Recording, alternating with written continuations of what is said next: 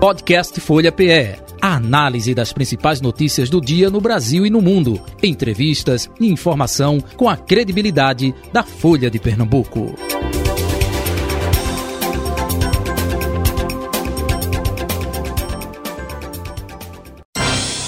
Folha Política. Deixa eu saudar aqui a nossa convidada de hoje, Dani Portela, do PSOL, vereadora da cidade do Recife e deputada estadual eleita. Dani, bom dia, prazer recebê-la aqui. Parabéns pela votação, né? Você que é, é, antes esteve com a gente, quando era permitido, depois entrou naquele processo da legislação é, eleitoral, é, é, é, que a gente fica até é, é, certo ponto impedido, né, é, no ponto de vista de é, entrevistar candidatos, porque se abrir para um candidato tem que abrir para 800, 900 candidatos, dependendo da quantidade que tem.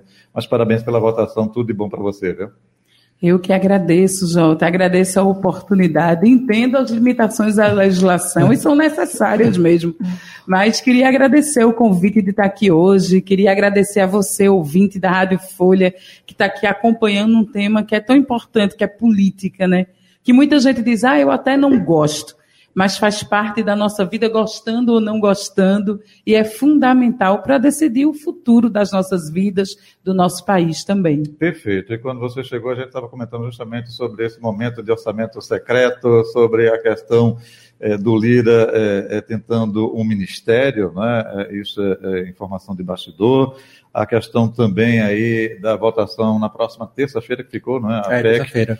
É, é, enfim, não é? é? Do ponto de vista até da tua visão nacional, como é que você está vendo esse momento de um governo eleito, diplomado, mas que ainda não assumiu e já está passando por uma situação como essa? Antes, Carol quer pontuar. Lembrando, Jota, que o pessoal, o partido de Dani Portela, não quis apoiar Arthur Lira, né? Enquanto é, a federação PT, PCdoB e PV decidiu apoiar, inclusive o PSB, o PSOL é, não quis apoiar o, o, presidente da Câmara. Muito bem. É, o PSOL nacionalmente justamente se posicionou pelo não apoio a Arthur Lira, entendendo esse, o que foram esses anos de governo Bolsonaro. E toda a aliança que foi feita com o chamado Centrão é uma coisa muito popular, mas que as pessoas entendem que geralmente o que a gente chama de Centrão é um movimento de estar no poder. Isso me lembra um pouco. Aí vem meu lado professora de história, rapidinho. Fica à é, vontade. Na época, se a gente olha para o Brasil Colônia, para o Brasil Império, na época que tinham dois partidos, o Partido Conservador e o Partido Liberal. Aí era muito comum as famílias mais abastadas da época colocarem um filho em cada partido. E aí se dizia o seguinte: nada mais conservador do que um liberal no poder, ou nada mais liberal do que um, do que um conservador no poder. Porque seja quem estivesse no poder, aquela família estaria no poder. E acho que o Centrão se comporta um pouco assim, né? Independente de quem é o atual ou o futuro presidente, se quer estar no poder. E acho que Arthur Lira ele representa essa coalizão de interesses e de forças, mas que culminou com uma coisa que deveria ser um dos maiores escândalos da democracia e da República do Brasil, que foi o orçamento secreto. Então você vê uma casa legislativa manejar um orçamento maior do que o orçamento do executivo em várias pastas.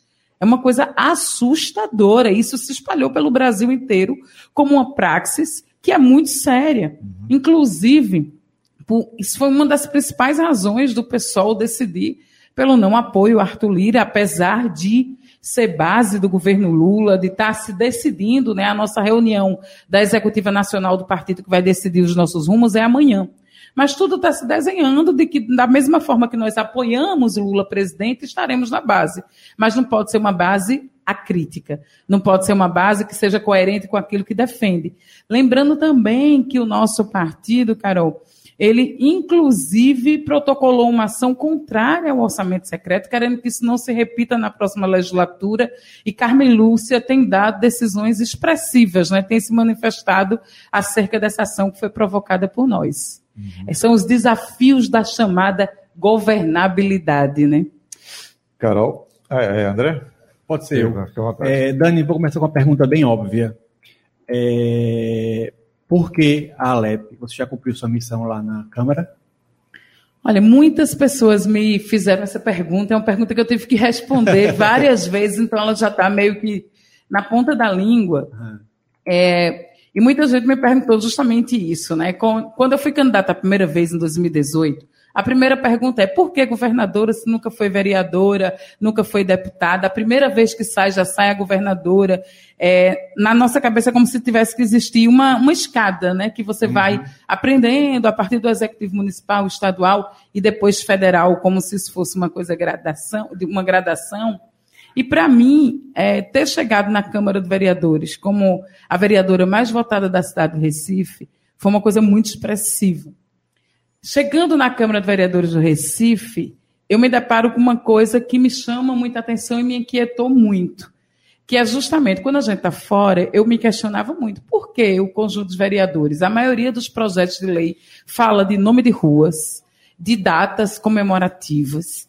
E os projetos que efetivamente podem mudar a vida das pessoas, podem trazer políticas públicas. E quando você depara para estudar a lei orgânica do nosso município, você vê que existe uma limitação. Que a Casa Legislativa não pode, é vedado legislar em matéria orçamentária. Você não faz política pública sem orçamento. E aí, quando eu chego lá dentro, eu me deparo com esse teto, que muito limitante do poder legislativo, de políticas públicas efetivas. É, inclusive, é um teto que também existe na Alep.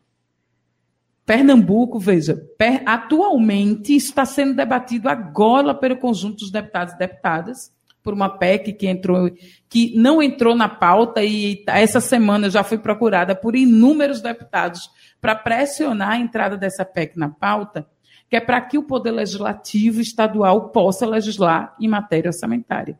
Todos, isso é um resquício da ditadura militar, de uma lei ainda da ditadura militar que queriam governos executivos mais fortes. Com a redemocratização, vários estados da federação foram mudando isso, com exceção de três. Hoje, só três estados não podem legislar em matéria orçamentária. Pernambuco é um deles, Acre e Piauí. Então, isso ainda é um retrocesso para nós. E na Câmara de Vereadores do Recife, tem uma coisa muito boa de ser vereadora, que é um, dizer que é quem está mais perto, né? De quem está mais próximo do povo, do de quem está na base, da comunidade, da comunidade esse trabalho é comunitário, mais cobrado, é né? é mais cobrado também. então, assim, isso para mim foi um aprendizado muito bom. E todos os desafios que a gente levou, a gente queria ampliar. É um partido pequeno, eu cumpro tarefas. As decisões não perpassam por mim individualmente sozinha. Como nós somos um partido que está em crescimento, né? A nossa bancada agora aumentou para 12 deputados, tínhamos 10 perdemos dois, que foi quando é, Marcelo Freixo saiu, e também David Miranda. Então ficamos com oito deputados apenas e subimos para 12. Vamos pensar no PSB, o tamanho do partido que elegeu uma bancada de 14. Um partido recente, jovem como o PSOL, elegeu 12 deputados federais. Então, nessa tarefa, o partido decide coletivamente quais, quais os nomes que têm expressividade para ampliar. Então, nós acreditávamos, eu fui candidata a deputado estadual, acreditando realmente que a gente podia ampliar e ter duas cadeiras no Legislativo Estadual e, quiçá, fazer a primeira cadeira federal por Pernambuco. O pessoal nunca teve um deputado ou uma deputada federal pelo Nordeste. E você vê Robinho C batendo ali na trave. Faltou 18, um pouco mais de 18 mil votos para fazer a segunda cadeira. Então a gente foi por um caminho certo, mas não foi suficiente. E uma coisa que me deixou tranquilo para fazer essa escolha foi justamente a gente pensar na suplência. Como a gente é um partido que é coerente nas pautas que representa, então eu saio da Casa Legislativa, vou para a Casa Estadual, mas quem assume no meu lugar é um mandato coletivo de duas mulheres negras periféricas, chamadas Pretas Juntas, que com certeza vão dar seguimento nas pautas que são prioritárias para nós. É, Dani, Carol. você tocou no assunto que é essa PEC que permite que o legislativo é, ele faça projetos que é, influenciem no orçamento estadual, né? E a gente fez até uma matéria sobre isso na Folha de Pernambuco essa semana, que havia uma expectativa que essa pauta fosse votada na quinta-feira, né? Que foram reunidas assinaturas suficientes para que essa pauta fosse votada, mas que haveria aí uma pressão nos bastidores para que essas assinaturas fossem retiradas. É, a que pé anda é, a votação desse projeto? A senhora acredita que ele ainda pode ser votado esse ano? Olha, esses últimos dias eu tenho sido bastante procurada. Ainda não temos as assinaturas necessárias né, do, da atual legislatura. É, na verdade, Pelo regimento, não se precisa de 30 assinaturas para se, um projeto ser pautado. Isso não é requisito previsto no regimento. Isso foi uma condição colocada no diálogo com o conjunto de parlamentares pelo atual presidente Heriberto Medeiros. Então, eles não, se reunirem 30 parlamentares assinando, eu pauto. É, na verdade, a gente precisa de 30 votos para que ela seja aprovada, porque o quórum é de maioria absoluta. Então, a gente precisa de três quintos. Mas para ser pautada, não. Mas a gente, atualmente, até ontem, estávamos com 27 assinaturas, faltando três. E alguns parlamentares dizendo: ah, se estiver faltando só a minha, eu assino. Então, pode ser que hoje ainda dê tempo dessas assinaturas chegarem, mas pessoas que haviam assinado têm relatado uma pressão para a retirada do nome da assinatura. A grande coisa que eu acho que a gente precisa é, trazer, primeiro, é uma PEC que foi proposta por Alberto Feitosa, certo? Então, independente de ser Alberto Feitosa, que então era oposição ao PSB, e quando oposição contava com o apoio menor, porque a oposição era menor, o PSB tem uma bancada mais ampla, de não querer fazer essa alteração acompanhando os demais estados da federação, ou a maioria deles. É, a atual vice-governadora ela era uma das pessoas que, junto com Feitosa, defendia isso. Luciana porque, Santos. Não, a atual, a próxima ah, eleita. Tá. Você disse, é, você disse atual. Foi, desculpa. Por isso que você tem o nome. Por isso que você o nome. É, porque segunda ainda vai ser diplomada, a atual ainda é Luciana. Isso. Mas, é, justamente, Priscila, enquanto deputada, ela era uma das pessoas que tinha um mandato seríssimo, respeitado pela oposição, respeitado pela situação, pelo, pela capacidade fiscalizatória desse mandato legislativo, e ela era uma das pessoas que defendia muito isso, porque isso traz independência para o poder legislativo. Faz com que não seja uma casa só de carimbar as decisões que vêm do executivo. Então, acho que a gente precisa retomar o respeito da Casa Legislativa, desse conjunto de parlamentares que, independente de serem base ou oposição, eles possam legislar em várias matérias para o bem do Estado de Pernambuco. Quando, é, após o processo eleitoral, as cartas mudaram um pouco nesse jogo. Então, parece agora que a oposição ao PSB já não está tão interessada em pautar este projeto que julgava ser importante para o Estado de Pernambuco. Então, nos grupos estão tá bem quente, viu? Cobrando coerência. E assim, a gente já tem os grupos de WhatsApp que essa, essa discussão está bem acalorada e movimentada, é, cobrando. Não, não significa que vai ser aprovada, vai precisar da maioria. É para ir para pauta, para ser votada, ou pelo menos discutida. E um, vários é, parlamentares acham que esse é o momento oportuno, um momento de mudança de governo, um momento que é, você ainda não tem a base da futura governadora Raquel Lira consolidada, você ainda não sabe na casa quem vai ser a situação, quem vai ser a oposição. Acho que até fevereiro essas coisas se definem muito.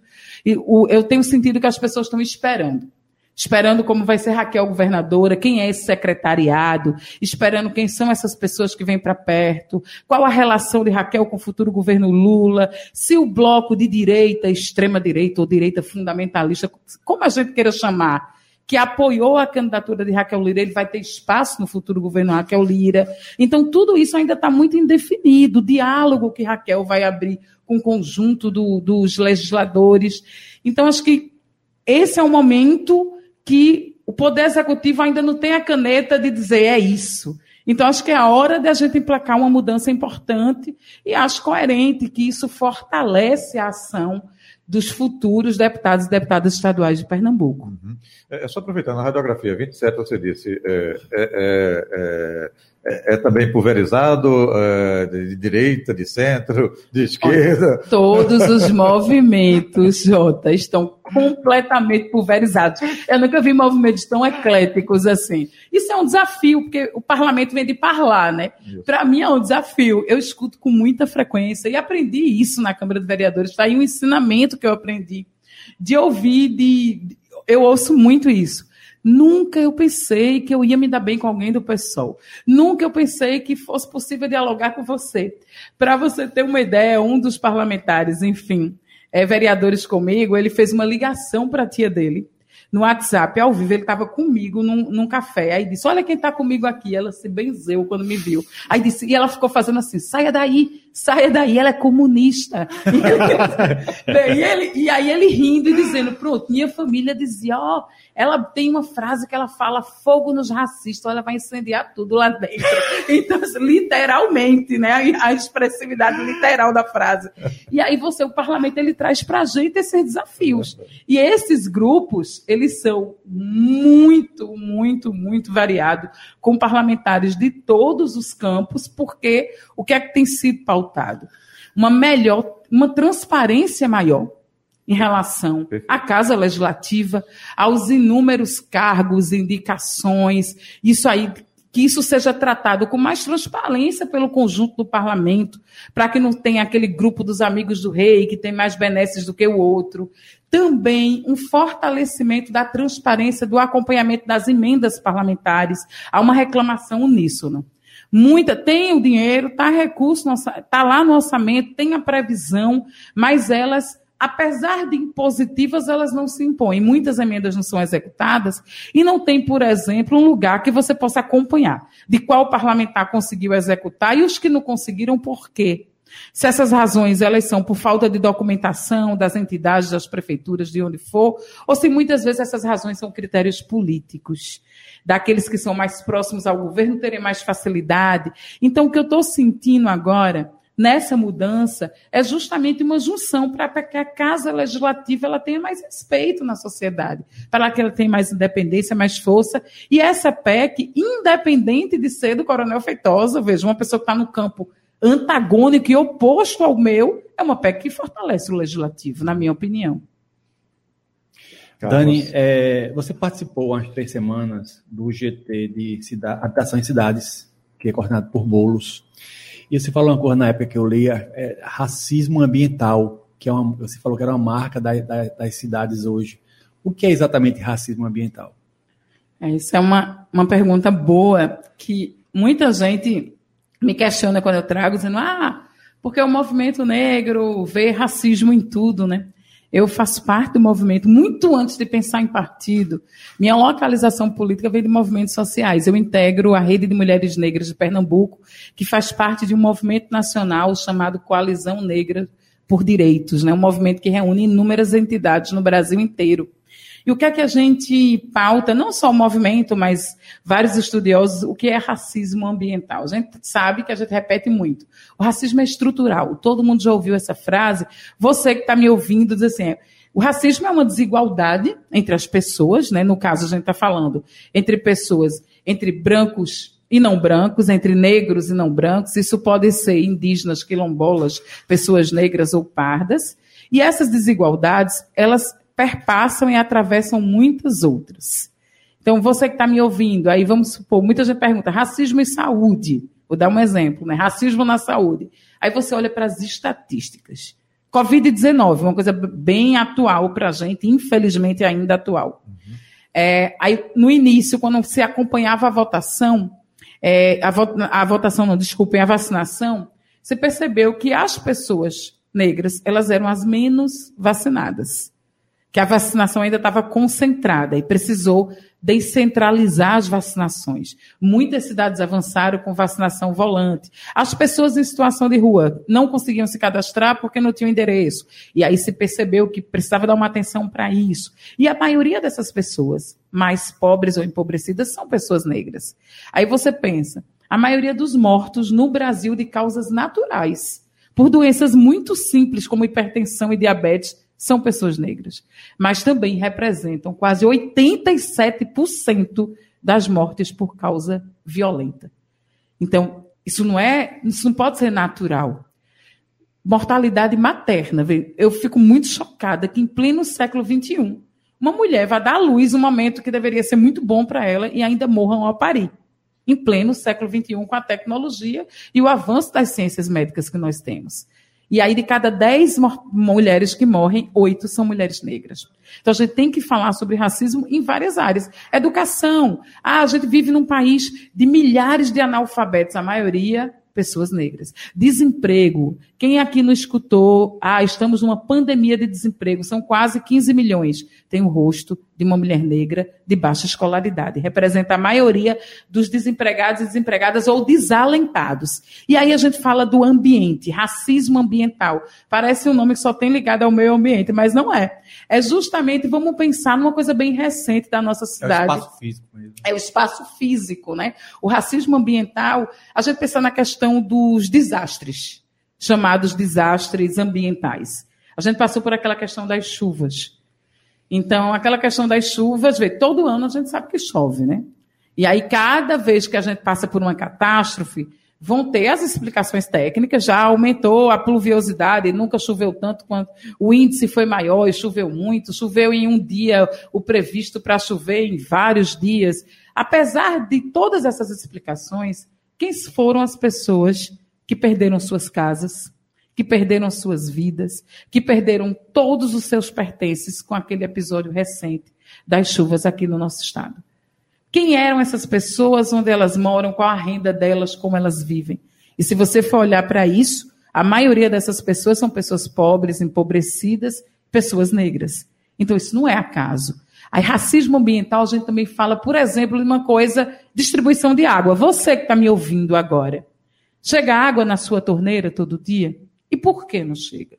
Tem bairros na nossa cidade, de, na cidade do Recife, de Olinda, de Jaboatão, ou no estado, que o rodízio é um dia para cada três, tem lugar que é um dia para cada sete. Eu fui numa casa, Entendi, no Alto José do Pinho. Jaboatão tem área lá é. que é água uma vez por semana. É, uma vez por semana. Porque eu fui num, num, numa casa no Alto José do Pinho, e aí pedi para usar o banheiro, e foi bem constrangedor, porque ela disse, Dani, infelizmente, aqui está dez dias sem água. O rodízio da gente é um dia para cada dez. E o banheiro não está em condições de usar. E aí aquela senhora era uma senhora idosa, tinha uma vista muito bonita do alto da casa dela para a Casa Amarela e Casa Forte. E aí ela fez uma coisa que eu queria dividir com vocês, que acho que define muito o que é racismo ambiental. Ela disse: "Tu tá vendo aquele prédio, Dani? É tão perto da minha vista, mas é tão longe da minha realidade. Será que naquela casa falta água?" E aí a gente pensa, a gente sabe que não. E se você entra em contato com a Compesa, vai dizer, não, é porque em área de morro tem a questão da gravidade, é mais difícil o abastecimento. Aí você vai para uma área bem plana, como a comunidade do Bode, no Pina, Brasília Teimosa, metros atrás da Avenida Beira-Mar Boa Viagem, um dos metros quadrados mais caros do nosso país, que não falta um dia sequer de água. E ali atrás é um dia para cada sete. Então, racismo ambiental é isso que faz com que essas desigualdades elas atravessem, se perpassam e defina a vida de muitas pessoas em condições precárias. Carol? É, deputada, já vou chamar de deputada, viu, Dani? já. Segunda. Diplomação é segunda, né? Pois é. é veja só, é, a gente conversou aqui nos últimos dias, é, tanto com o presidente estadual do PSB, Sileno Guedes, quanto com o deputado do PT, é, Doriel Barros, que é presidente do partido, e os dois manifestaram um desejo de dialogar com a senhora, né, de é, tentar ir construir pontes e é, assuntos em que houvesse uma sinergia, já que são partidos é, de esquerda. Como é que a senhora vê essa possibilidade? Há um espaço para diálogo, de uma atuação mais conjunta com esses partidos? Olha, Carol, eu tenho conversado, é o que eu digo, parlamento é parlar. Eu tenho conversado com muita gente, inclusive brinco, assim, com pessoas que eu nunca imaginei sentar numa mesa para conversar. E acho que a política, ela cobra isso da gente. Essa capacidade mesmo de junção, de diálogo, pensando numa coisa maior que é o bem comum. É, o PSOL é um partido um pouco diferenciado nesse sentido, porque, como é um partido menor, a gente tem tentado, ao longo desses 17 anos, que é um partido muito jovem, manter a nossa unidade e a nossa coerência, apesar das divergências. A gente tem grupos dentro do pessoal que pensam de maneira muito diferente. Por exemplo, agora, nacionalmente, amanhã é a nossa reunião nacional, tem pessoas dentro do partido que pautam uma independência ao governo Lula. Uhum. Mas o grupo que eu faço parte, que é majoritário, pauta que o pessoal vai ser base do governo Lula. Então, assim, a gente tem nossas diferenças de concepção, de partido, mas. A senhora é aliada ao Guilherme Boulos? É, é eu sou do grupo nacional do Guilherme Boulos. É o grupo que nós chamamos dentro do Partido de Revolução Solidária, que é dentro do campo também com o presidente do partido, Juliano Medeiros, e que tem pautado essa aproximação maior neste momento histórico do futuro governo Lula. Então, acho que a gente tem aprendido muito a dialogar. O pessoal nacionalmente, em vários estados, essa eleição ela fez o pessoal amadurecer muito. O pessoal não abria palanque, era, nunca fez eleições subindo em palanques mais amplos, com arco de alianças maiores, era muito restrito. E nessa eleição a gente entendeu que o momento histórico exigia de nós essa tarefa que o momento histórico que o Brasil estava vivendo exigia de nós uma tarefa democrática de uma maior amplitude do nosso partido. E aí sempre foi difícil para a gente, a gente daqui de Pernambuco dizia, o PSB do Rio e de São Paulo é diferente do PSB de Pernambuco. Para nós é mais difícil fazer aliança com o PSB aqui, embora o PSOL tenha no Rio de Janeiro defendido apoiar a candidatura de Molon, por exemplo. E aí, assim, isso para a gente era sempre um desafio dentro do partido, das realidades locais, de como o PSB estava quase duas décadas no governo aqui, e nós somos oposição ao PSB e nos construímos assim esse ano, por todos esses anos. Mas no momento atual, o que é que eu posso te responder?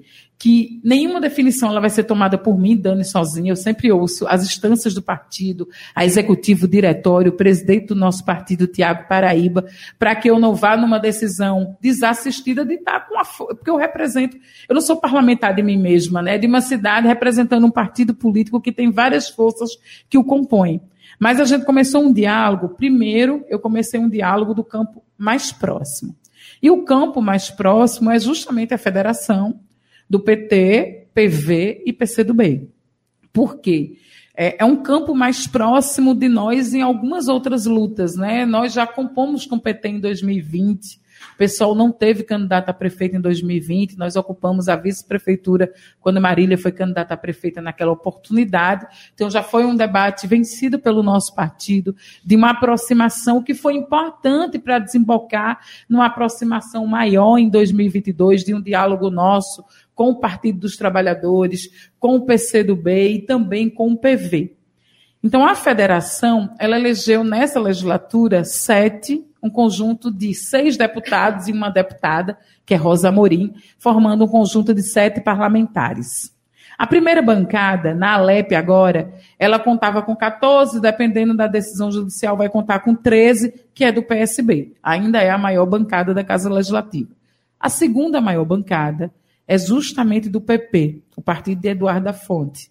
Então, assim, a gente sabe que a proporcionalidade, ela importa muito nas casas legislativas e ela serve como lastro para todas as decisões e para a ocupação de todos os espaços também.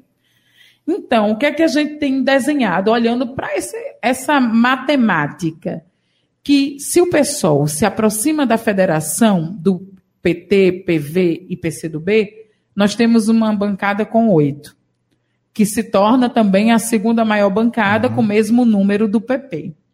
Então, nós fizemos uma reunião na semana passada, eu me reuni com, a, com essa federação para formar um campo próximo à federação entendendo que até na federação eu, eu sou aquela que não quero assinar nota, eu quero ajudar a escrever. Então eu ajudei na construção do estatuto da nossa federação. O pessoal hoje é federado com a rede de sustentabilidade. E mesmo na federação se prevê independência dos partidos. A gente ainda não entendeu o mecanismo, como vai ser a federação nas votações, se todos os parlamentares federados eles precisam votar da mesma maneira, porque os estatutos prevêem independência desses partidos dentro da federação. Então, eu me aproximar dessa federação não significa que eu vou ser a federação. O pessoal continua com a sua independência, é uma composição de um campo político próximo. Então, isso aí já é uma coisa que está se desenhando. Então, nós já vemos com oito parlamentares que têm composto um campo. Uhum. E desses oito, nós abrimos um diálogo com o Sileno, é, do PSB, entendendo que nesse momento é, a gente precisa recompor, reorganizar parlamentares da esquerda seja centro-esquerda, seja mais à esquerda, ou seja esquerda radical, como quem não me conhece me chama. Mas é isso, entendendo que a gente precisa formar um campo programático, um campo que defenda algumas lutas e, sobretudo, os parlamentares do campo de Lula. Ok, é, estamos chegando ao final do nosso Folha Política de hoje. É, deputada Dani é, Portela, sucesso para a senhora lá na Assembleia Legislativa de Pernambuco, né?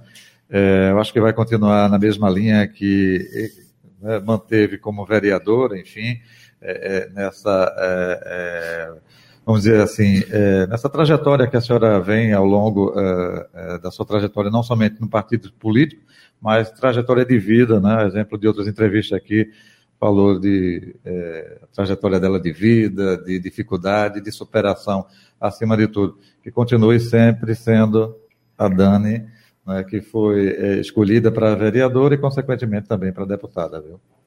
Obrigada, Jota. Que eu continue mesmo não perdendo essa essência de ser a Dani. Né? É isso eu... aí. E aí eu queria só dizer uma coisa. Você que está nos ouvindo, acompanhe o nosso trabalho legislativo.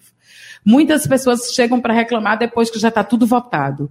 Ah, a questão do, da concessão do terreno para o Parque Memorial Arco Verde. Ah, os parques no Recife, a parceria público-privada. Agora está sendo discutido no Recife a possibilidade de venda de 15 terrenos. Isso vai ser discutido segunda-feira. E a população precisa chegar, precisa saber o que está acontecendo. Porque depois de votado, com a sanção, tem pouco a se fazer. Então, eu queria convidar você a estar mais perto da gente, acompanhar o trabalho legislativo. E bom dia e muito obrigada. Isso, pelo... o endereço eletrônico pode divulgar aí.